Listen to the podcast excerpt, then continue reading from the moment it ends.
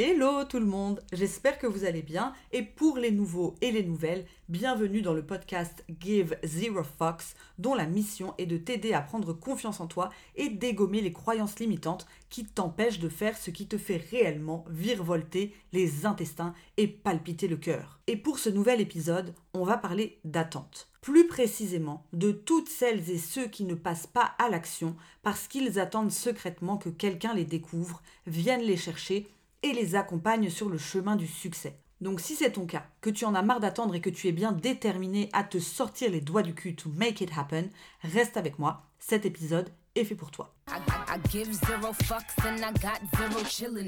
Je me souviens que quand j'étais petite, j'avais des méga rêves de star. Je voulais secrètement faire Beyoncé comme métier, et lors d'un exercice d'orientation qui nous avait été proposé par ma prof principale, sœur Monique, en 6ème B, j'avais pris mon courage à deux mains et été la voir à la fin du cours pour savoir quelles études il fallait faire pour remplir des zéniths et devenir une pop star. Ce à quoi elle m'a répondu que ce n'était pas vraiment un métier et que si je le souhaitais, je pouvais aller me renseigner auprès de Madame Le Chapt, notre formidable prof de musique, pour une option d'orientation plus réaliste qui consistait à enseigner la flûte et cocotier fou à des ados prépubères.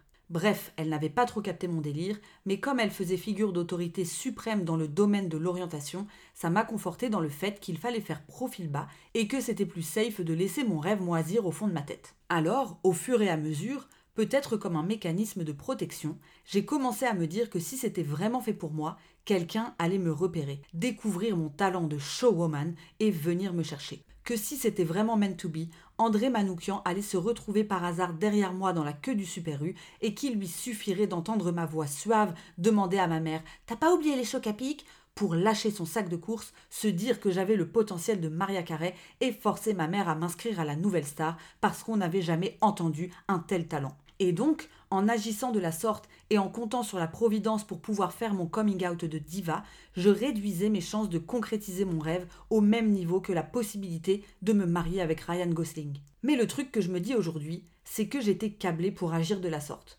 En effet, jusqu'au moment où on arrive dans la vie d'adulte et que d'un coup tout est permis et sans supervision, on fonctionne sous un système d'autorisation. Et heureusement d'ailleurs, puisque je pense qu'il est préférable de vivre dans un monde où l'intelligence artificielle a pris le dessus plutôt que de laisser une armée d'enfants de 3 ans et demi en roue libre.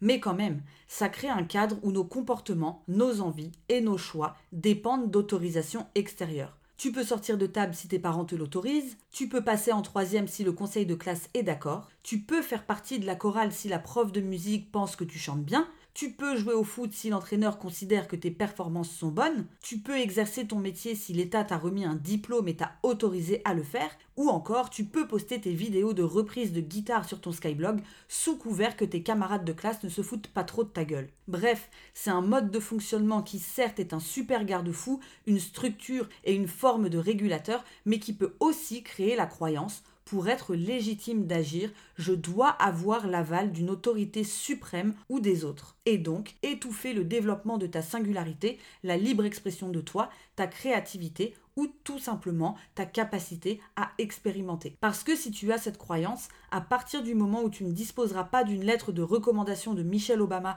ou qu'une figure d'autorité ne sera pas là pour te dire c'est bon, tu as le droit de te lancer avec un mot du directeur de la légitimité signé et tamponné, tu resteras dans ton coin à vivre ce qui est autorisé dans ton environnement et à censurer tous les projets qui te font vibrer mais pour lesquels tu n'as pas eu d'autorisation. Le truc, c'est que si c'est un mécanisme qui peut bien fonctionner dans un cadre scolaire, ce n'est plus du tout adéquat une fois que tu rentres dans la vie d'adulte. Parce que contrairement à ce qu'on nous a appris, il n'y a plus de figure de supervision qui va être là pour nous dire ce qu'on a le droit et ce qu'on n'a pas le droit de faire. D'un coup, c'est à nous de nous auto-autoriser sans attendre l'aval de personne et de nous auto-tamponner le diplôme pour nous octroyer le droit d'être, penser, faire, demander ou agir. Or, c'est tellement aux antipodes de ce qu'on nous a appris à faire toute notre vie que pas étonnant qu'une fois livrés à nous-mêmes, on soit si nombreux à se taper un syndrome de l'imposteur aussi carabiné qu'une gastro en janvier. On se retrouve donc un peu comme des cons avec ce super pouvoir qu'on n'a jamais vraiment appris à utiliser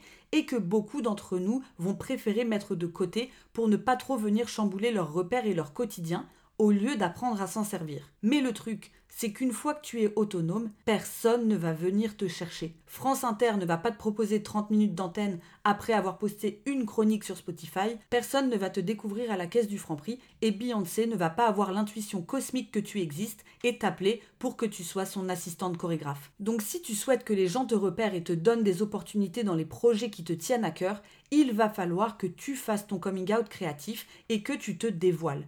Et la première chose à faire pour y arriver, c'est de t'auto-autoriser à développer cette facette de toi et à l'exprimer. Parce que les gens ou les opportunités que tu convoites vont avoir besoin de matière pour te faire confiance. Tout comme tu ne vas pas pouvoir décrocher un poste de directeur marketing chez Sephora sans CV, tu ne vas pas non plus pouvoir décrocher 30 minutes d'antenne sur Radio Nova sans aucune chronique. Si ton rêve c'est de faire du one-woman show, évidemment que personne ne va te repérer si les seules personnes à qui tu lâches tes blagues sont ton mec et le miroir de ta salle de bain. Pense ne serait-ce que 5 minutes aux gens méga talentueux qui sont hyper motivés et sur tous les fronts pour se faire repérer, qui se tapent 12 refus par jour et qui se galèrent la nouille à trouver des opportunités. En sachant cela, c'est un vrai putain d'égo trip de croire que tu ne vas pas avoir à passer par là et que tu es le petit joyau caché que la terre entière attendait. Alors je sais, ça peut être douloureux d'entendre ça, mais c'est nécessaire. Donc la solution pour qu'on te découvre, c'est de te mettre en avant le plus vite possible et de développer ton portfolio. Si tu veux faire de la musique, poste ce que tu fais sur les réseaux, sur YouTube et organise des concerts.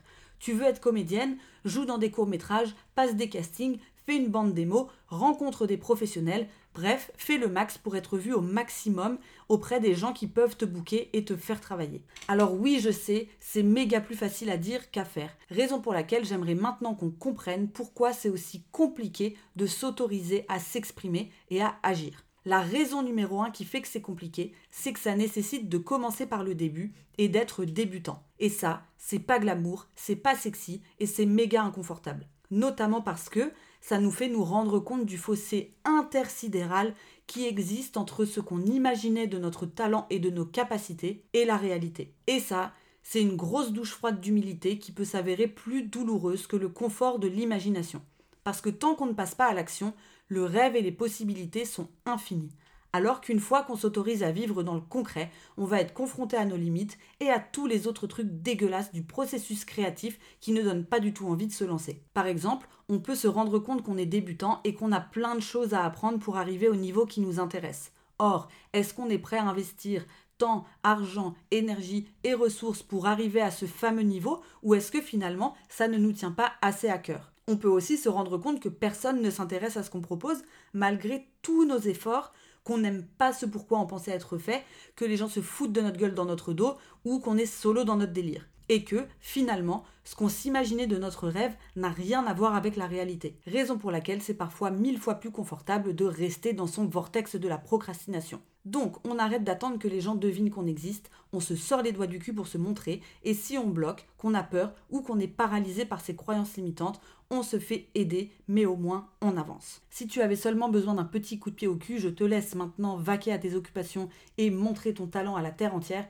Et si tu sens que tu as besoin d'un peu plus d'aide, je t'invite à t'inscrire à ma masterclass Comment retrouver le mojo quand tu n'arrives pas à passer à l'action pour créer le projet de tes rêves c'est pour toi si tu rêves de donner vie à un projet, mais que dès qu'il s'agit de passer à l'action, tu te retrouves bloqué par la peur, la procrastination et l'autocensure. Et dans cette masterclass, je te partage étape par étape la stratégie qui a permis à plus de 350 élèves de sortir du vortex de la stagnation, de prendre confiance en eux et de enfin se lancer. En attendant, je te souhaite une très très très très bonne journée et encore une fois, si tu as un petit surplus de bonté dans le cœur, n'hésite pas à mettre 5 étoiles au podcast et sinon je te dis à la semaine prochaine. Salut